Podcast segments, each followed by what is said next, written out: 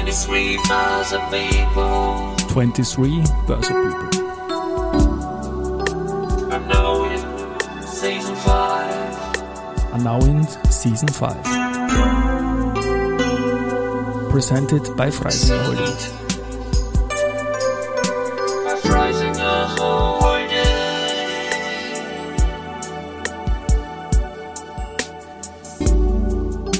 Ja, herzlich willkommen wieder zur Serie 23 Börse People. Und diese Season 5 der Werdegang und Personality Folgen ist presented by Freisinger Holding. Mein Name ist Christian Drastil, ich bin der Host dieses Podcasts und mein 20. Gast in Season 5 ist Martin Stenitzer. Investor Relations der österreichischen Bundesfinanzierungsagentur. Davor war er unter anderem bei Raiffeisen, Telekom Austria und Wienerberger. Lieber Martin, herzlich willkommen bei mir im Studio. Vielen Dank, lieber Christian, für die Einladung. Ja, ich freue mich, dass du da bist. Wir haben schon länger gesprochen und jetzt ist natürlich auch ein spannender Zeitpunkt. Du bist bei der österreichischen Bundesfinanzierungsagentur. Ich freue mich riesig, dass wir dann im zweiten Teil der Folge da ein bisschen ausholen können, in diesem spannenden Zinsniveau natürlich, das jetzt da wieder auch da ist. Aber Werdegang Karriere Podcast, wir beginnen am Anfang. Wie bist du damals über welches Studium oder wie auch immer als junger Bur in Richtung Kapitalmarkt gekommen? Ist schon äh, eine Zeit her, ja. Also ich bin gebürtiger, Aber kürzer als bei mir. bin gebürtiger Steirer, wie man vielleicht eh äh, hören kann. Ja. Habe in, hab in Graz studiert, dort Fachhochschule Ioneum äh, und ja, habe dort äh, schwerpunktmäßig Rechnungswesen Controlling gemacht und bin dann aber mehr in die Schiene Richtung M&A und, und, und Banken rein, reingekommen und habe dann gestartet bei der damaligen Reifes Investment noch in 2007 Mhm. und ja, das war so der Startpunkt und Nach dem Börsegang, aber vor Lehman. Ne? Ja, genau, So ein, Zwischen, so ein Zwischenjahr. Ne? Das war noch die Goldgräberstimmung, ja, Das aber es war, ist der Kater genau. ist dann schnell gekommen. Ende Jahrhundert Boom eigentlich an der Wiener Börse, die uns ja damals wirklich in den Nullerjahren ganz, ganz viel Freude gemacht hat, bis eben dieses L-Wort gekommen ist. Ja. Du warst dann bei, ganz kurz beim, beim Magna auch. Das ist auch eine spannende Station. Auch da bitte ein paar Worte dazu. Ja, richtig. Also da, da war ich auch während meinem Studium schon in der Okay. Berufspraxis, ja, und dann eben auch äh, eine kurze Station äh, dort in Oberwaltersdorf. Ja. Mhm. Äh, war auch sehr spannend, natürlich damals auch eine recht schwierige Zeit für die Automobilindustrie dann, was 2008 schon angebrochen ist. Ja. Ähm, das war auch, auch durchaus wirklich, wirklich spannend, muss ich sagen. Und, aber ich habe dann doch gesehen, Controlling-Bereich ist nicht so meins. Ich, ich, äh, bin doch eher im, im Bankenbereich zu Hause und bin eben dann zur, zur Raiffeisen Landesbank gekommen im Herbst 2008. Ja. Und zwar zur Landesbank Niederösterreich Wien und warst dort ähm, im Corporate Banking eigentlich ein Key Accounter, kann man sagen. Ne? Ja, richtig, Ja. genau. Also habe ein Jahr das die ganze Bank mehr oder weniger gesehen in einem äh, Trainee-Programm, was sehr spannend war, ja. Und ja, war dann im Firmenkundengeschäft tätig und habe eine sehr breite Branche eigentlich an, an Unternehmen betreut dann im Laufe, im Laufe der Jahre. Also ein klassischer Banker kann man sagen. Ne? Und in der Zeit nach Lehman hat sicherlich kurzfristig besondere Herausforderungen gegeben. Und dann ist natürlich in der Unternehmensfinanzierung auch schon langsam die Staatsschuldenkrise und alles Mögliche gekommen. Bitte da ein paar Worte. Wie hast du diese acht Jahre dir durchaus ein, ein Shift auch an Gelernten? Äh, ich habe es gelernt, da gab es noch Zinsen halt einfach. Ne? Ja. Richtig, die hat es auch gegeben damals. Ja. Also 2008 im, im Herbst ja, waren wir dann Ja. bei den kurzfristigen bei, bei 5% oder so. Ja. Und ja, es sind ja natürlich auch die Risikoaufschläge extrem aufgegangen, ja. äh, was im, im Unternehmensbereich natürlich schon oft ein Problem auch war und es wirklich natürlich schon, schon einige Kunden dann auch äh, in Richtung der Sondergestion gewand- gewandert. War keine leichte Zeit, ja. Aber war eine sehr spannend lehrreiche Zeit, muss ich sagen. Und man hat auch gesehen, wie, wie gut aufgestellt schon in Summe äh, die, die österreichischen Mittelständler, äh, KMUs auch sind und wirklich eigentlich dann durch diese schwierige Zeit gut durchgekommen sind und auch später dann äh, davon geerntet haben. Ja. Ich komme jetzt in dieses Unternehmen, bei dem wir uns dann kennengelernt haben, in diesem Job von dir, nämlich zur Telekom Austria Investor Relations. Ist ja dann doch was anderes irgendwie. Aber die Erfahrungen konnte man schön mitnehmen aus dem Banking, nehme ich an, mit vielen äh, Industriebetrieben auch und so weiter. Wieso ist es dann die Telekom Austria geworden und wieso Investor Relations, Martin? Ähm, ja, gute Frage eigentlich. Also ich äh, habe viel mitgenommen in, in den Jahren in der, in, in der Raiffeisen äh, und habe trotzdem so am, am Nebenauge schon immer ein bisschen das Investor Relations auch im Auge gehabt. Ja. Generell private Affinität auch schon immer gehabt zum Aktienmarkt. Ja. und habe mir gedacht, das könnte durchaus was, was sein für mich, was Interessantes und äh, wo man auch sehr viele äh, Sachen, Sachen verbinden kann. Es ist sehr strategisch auf der einen Seite, äh, auf der anderen Seite natürlich auch sehr zahlenlastig, aber auch die Kommunikation ist wichtig, wie wir alle wissen. Dementsprechend war das für mich eine spannende neue Herausforderung und ja, bin auf jeden Fall froh, dass ich diesen Schritt gesetzt habe. Und du warst dann auch bei der Wienerberger ebenfalls Investor Relations, auch da ein paar Worte dazu. Richtig, genau, ja. Spannendes äh, Unternehmen auch. Auch auf jeden Fall spannend, natürlich als einer der wenigen 100% Free Float Unternehmen, eigentlich das einzige in Österreich. Ja. Genau. Und Manchmal kommt der Fonds knapp über die 4, 5 Prozent, aber das war's schon wieder. Ne? Richtig, absolut. Ja. Und die Vorstände kaufen viel eigene Aktien und die Gremien auch, die, die Aufsichtsräte. Das gefällt mir sehr gut. Also muss man gendern in Wahrheit, weil auch die Damen zuschlagen bei der Wienerberger. Ja, genau, das ist, das ist auch keine, keine Selbstverständlichkeit. Ja. Das ist wirklich und natürlich äh, ja, ist, ist, ist, ist ein Top-Paradeunternehmen in, in Österreich auf jeden Fall. Und äh, darum war das auch für mich eine spannende Zeit, auch wenn sie eine relativ kurze war, ja. Aber wirklich, muss ich sagen, Hut ab dort vor der, vor der, vor der gesamten Leistung. Und ich glaube generell, äh, der österreichische Kapitalmarkt ist natürlich relativ klein. Ähm, auch leider in manchen Unternehmen ist, ist der Free Float halt beschränkt. Aber es gibt schon äh, wirklich einige sehr, sehr gute Unternehmen, auf die, die wir stolz sein können und die auch zeigen in, in, in, in schwierigen Zeiten, dass der Shareholder Value trotzdem da ist.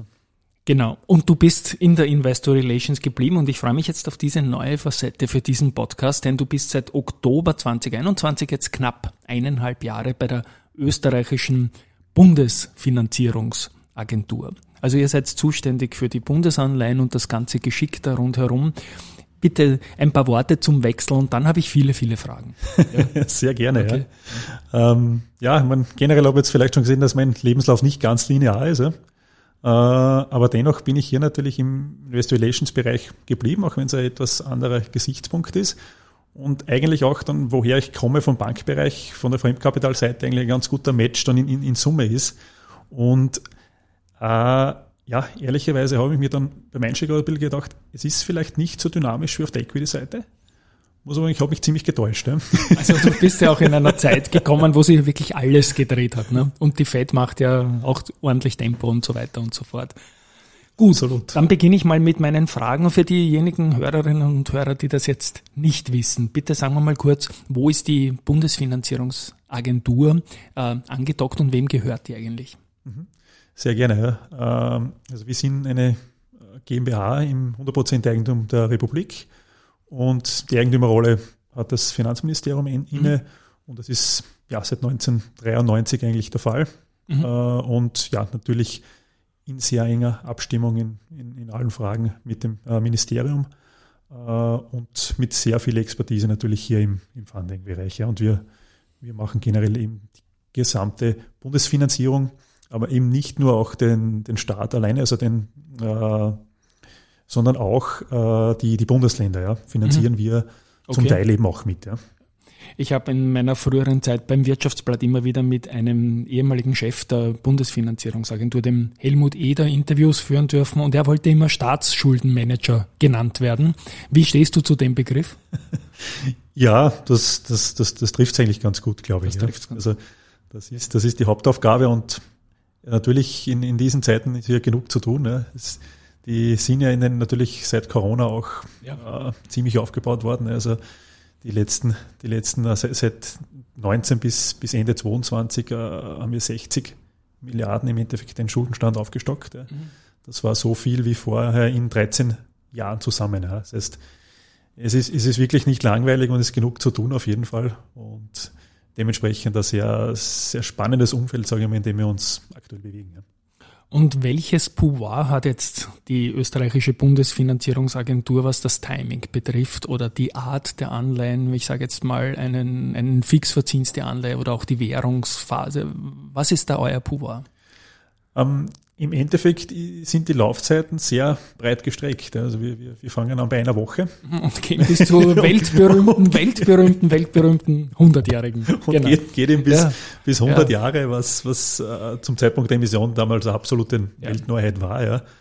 Und natürlich eine sehr spannende Sache. Ja. Und damit sieht man, glaube ich, hier schon, wie, wie breit gefächert das ist. Ja. Äh, und natürlich ist immer, wie du gesagt hast, Timing auch auch, spielt eine entscheidende Rolle auch, auch wenn es natürlich immer recht schwer abschätzbar ist, vor allem in volatilen Zeiten.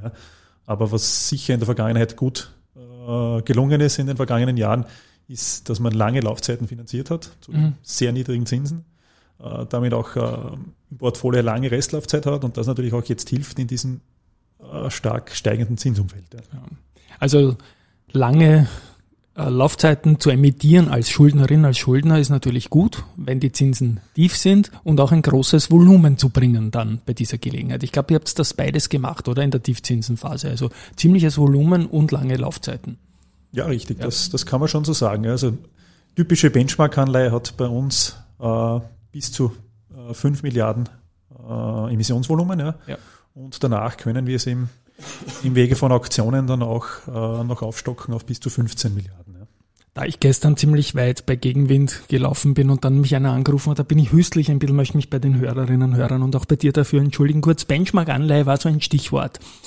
Hilf uns kurz mit der Begrifflichkeit. Ich habe heuer notiert einen, eine zehnjährige mit 2,9 Prozent. Bitte erklär uns kurz eine Benchmark-Anleihe. Richtig, genau. Also die, die erste Benchmark-Anleihe haben Ja. wir heuer begeben äh, im Jänner, sehr früh im Jänner, schon am 4. Jänner.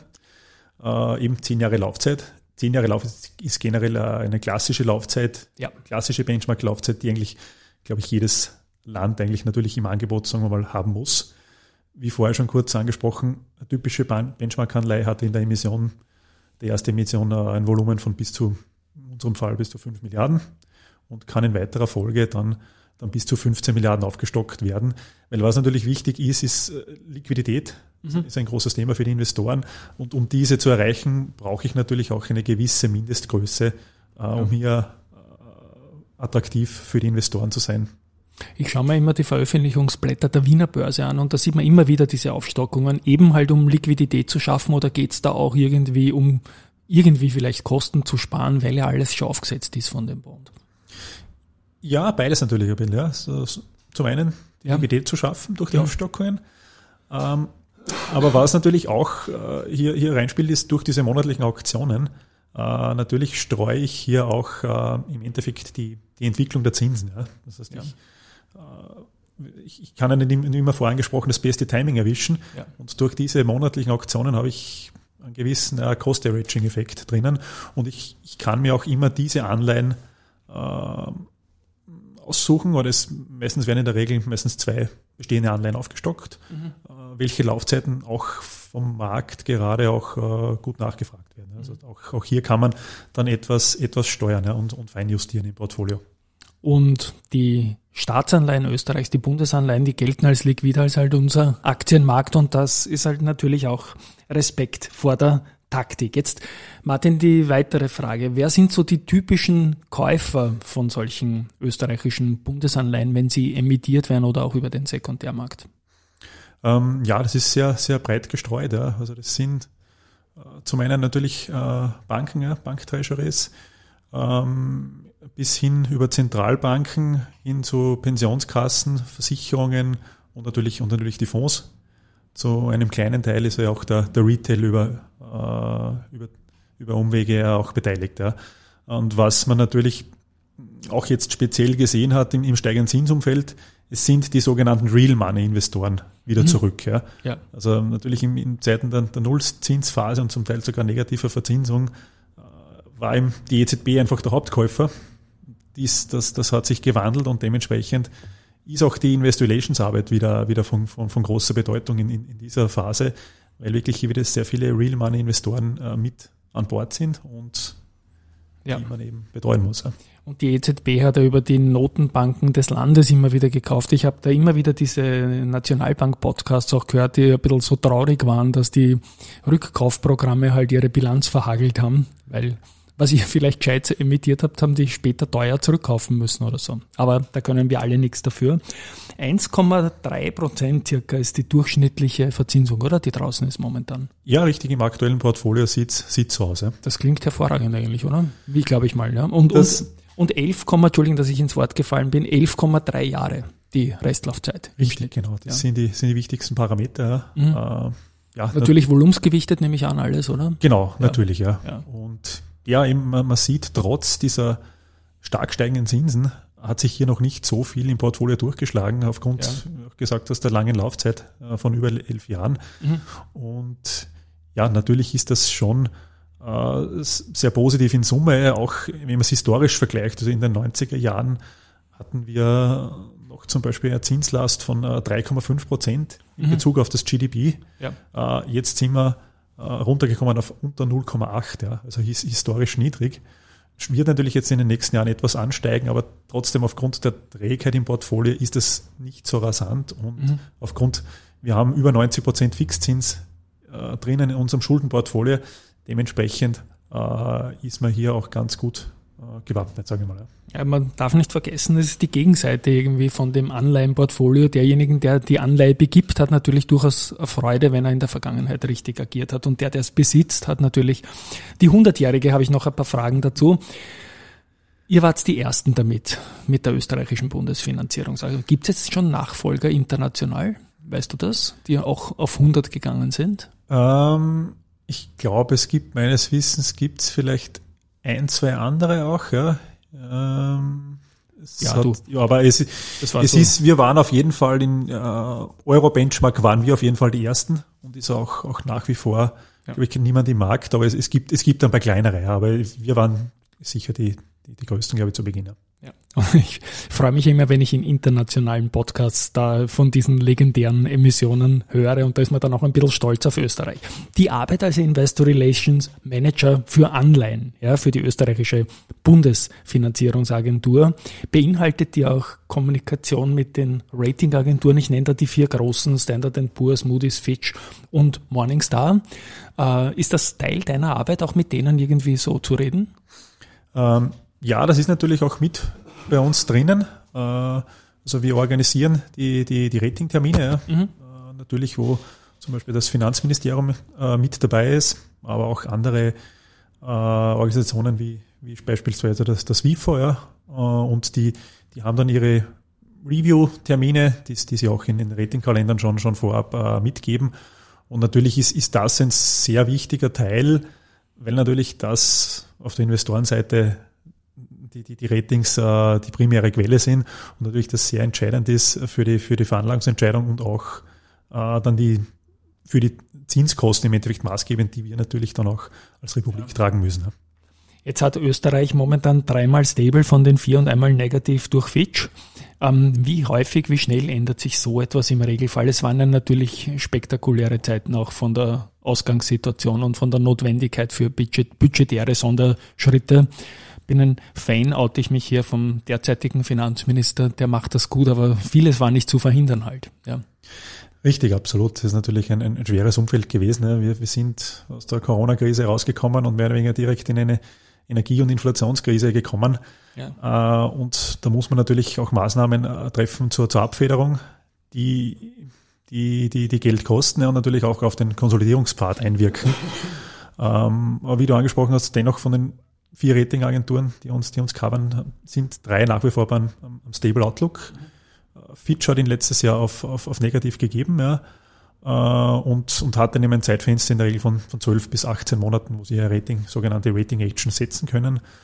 Ähm, aber ich, ich glaube, es ist auch so, dass wir schon noch, dass Österreich schon noch zeigen konnte in den letzten Monaten oder seit, seit, seit letzten, letzten Februar, dass man hier vieles unternommen hat, um in der Gasabhängigkeit von, von, von Russland hier, hier große Schritte wegzukommen und auch generell sich die Lage schon anders darstellt als noch letztes Jahr im Herbst, wo es ihm auch diesen äh, angesprochenen Negativ-Outlook gegeben hat. Ja.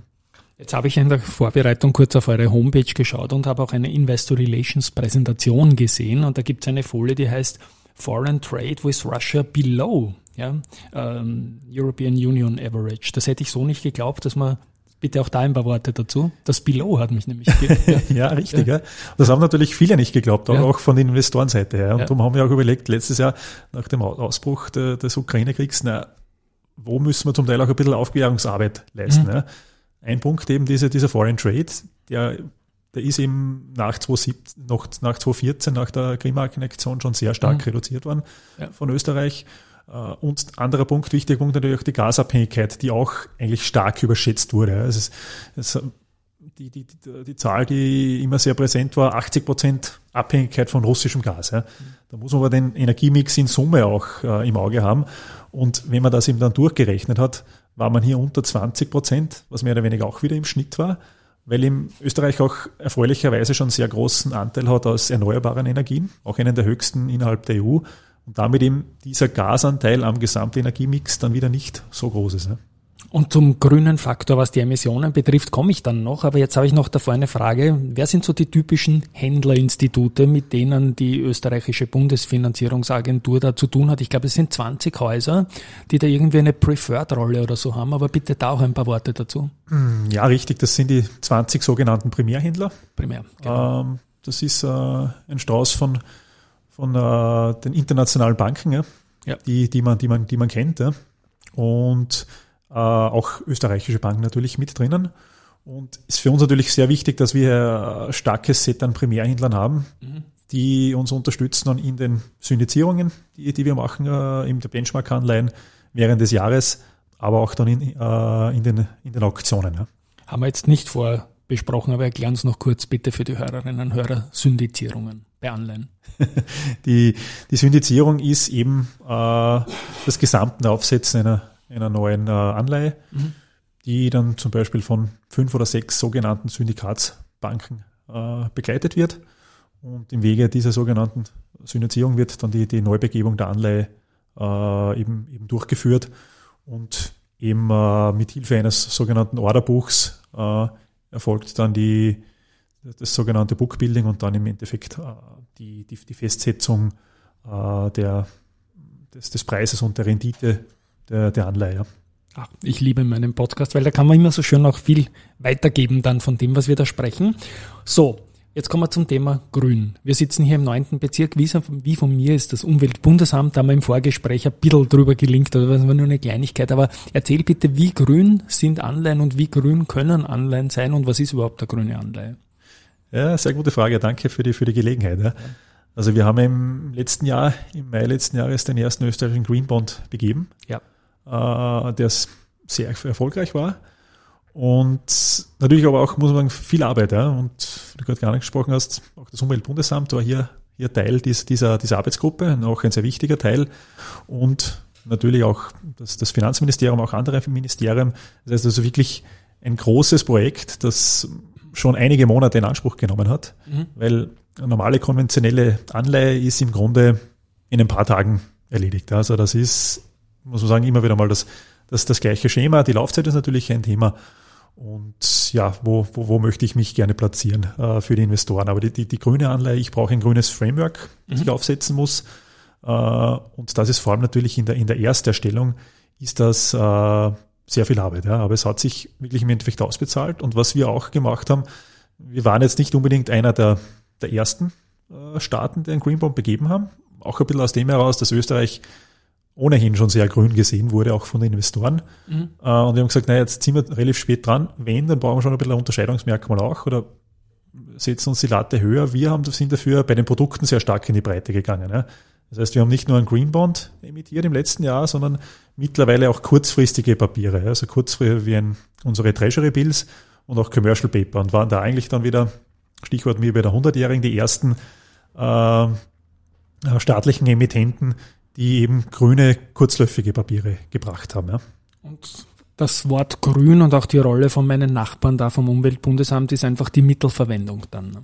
Richtig, genau. Also ich habe wirklich im, äh, genaues Marschall drauf, welche Und die kontrollieren das oder so, oder? Oder wie, wie ähm, kann man, ja, es ist kann man das ja, wenn, wenn du das Umwelt- Umweltbundesamt ansprichst, die sind natürlich stark dann involviert, wenn es geht um die Impact-Analyse. Ja? Okay. Also das Reporting, das sich nachzieht, das heißt, also wir haben jetzt bis 2049 einen Green Bond begeben. Damit haben wir uns eigentlich auch verpflichtet, bis 2049 diesen Green Bond zu reporten.